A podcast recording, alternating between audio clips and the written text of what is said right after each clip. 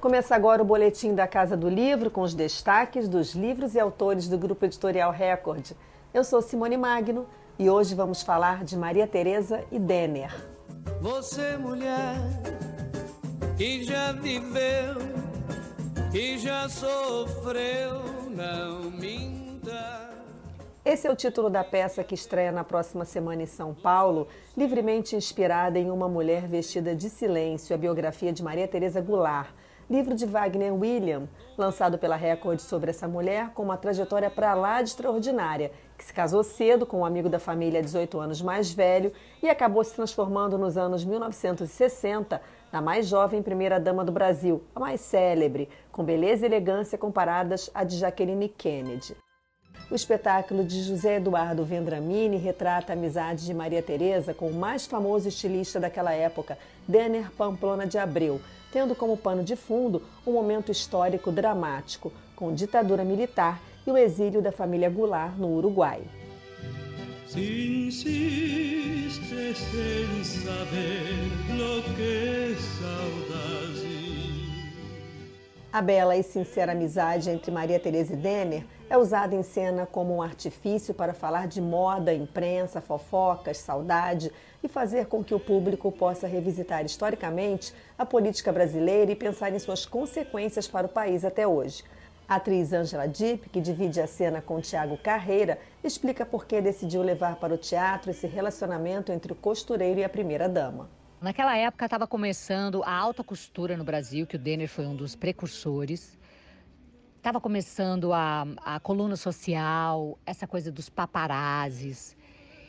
E também a gente estava no meio de, uma, de um momento em que o Brasil tinha se livrado do complexo de vira-latas, né? Tinha Maria Esther Bueno, a primeira mulher brasileira no tênis a vencer, o Éder Joffre, Pelé, Garrincha, o pagador de promessas, uh, o Brasil ganhou Cane, a nova capital, Brasília, então era uma época que o Brasil estava muito inteligente, né? E a Maria, a Maria Teresa era uma, uma mulher uh, vinda da fronteira gaúcha e, e a, então tinha a questão da elite quatrocentona, né? Que meio que não aceitava, né? Ela não era dessa sociedade, dessa alta sociedade. O Denner por conta da alta costura, transitava né, nesse meio. Então, foi uma, uma, uma parceria que ajudou a, a, ela a ser aceita nessa alta sociedade e também o Denner também se beneficiou porque de repente ele estava no, no, no, no, no, meio do poder né, do, do, do presidente da república, ele vestia a primeira dama. Então um ajudou o outro. Moon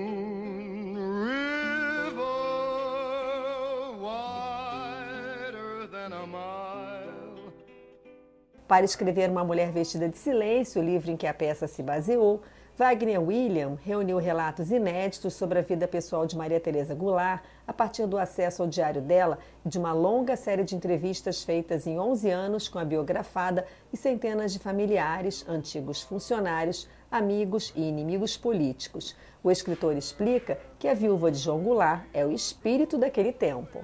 Maria Teresa Goulart é mais um símbolo de uma época de um Brasil feliz e inteligente. Um Brasil da bossa nova, um Brasil campeão do mundo de futebol, um Brasil do cinema novo, um Brasil de uma literatura forte, de um teatro forte. E é isso. E também ela vai ser o símbolo da moda. O, o a, essa peça fa, faz esse recorte. Vai pegar até é, a, o nascimento da moda brasileira, né? Não existia moda antes de, do, do, do Denner.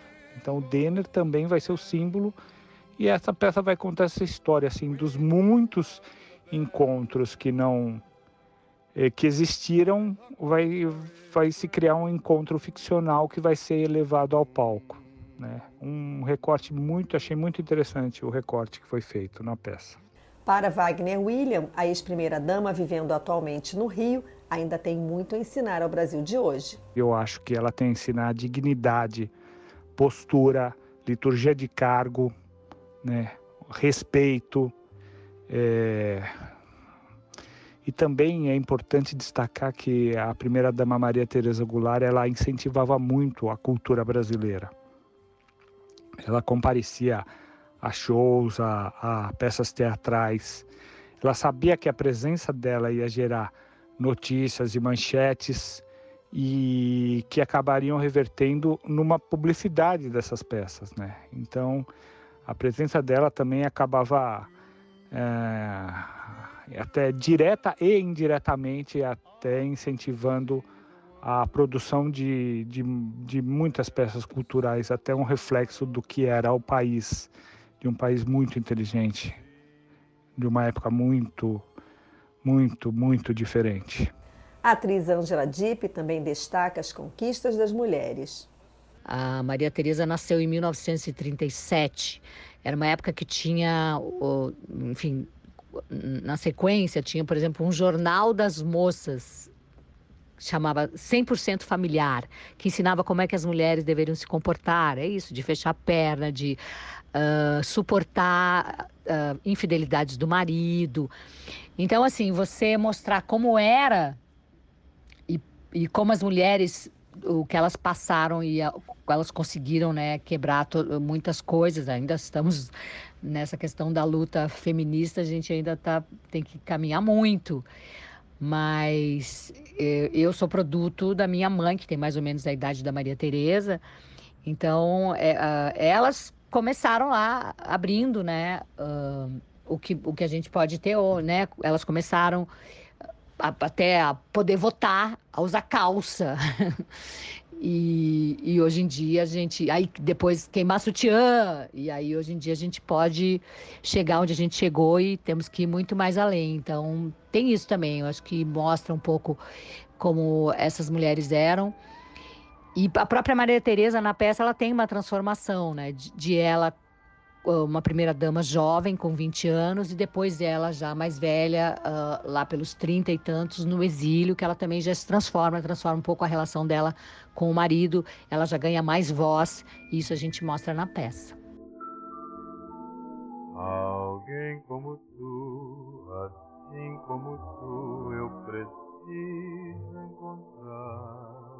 E tem ainda as peculiaridades das políticas nacional e latino-americana dos anos 1960, da qual ainda somos herdeiros, e todo o charme e a atmosfera da década. Maria Tereza Denner pode ser conferida às quartas e quintas-feiras, às 8 da noite, no Teatro Eva Hers, na Livraria Cultura do Conjunto Nacional, até 28 de abril. Esse é o Boletim da Casa do Livro. Não esqueça de se inscrever aqui no podcast para não perder nenhum episódio. No nosso canal do YouTube tem um papo com Paulo César de Araújo, autor de Roberto Carlos Outra Vez, e muitas outras conversas bacanas. Dá uma olhada. Outras novidades do Grupo Editorial Record no nosso blog record.com.br. Beijo grande e semana que vem tem mais.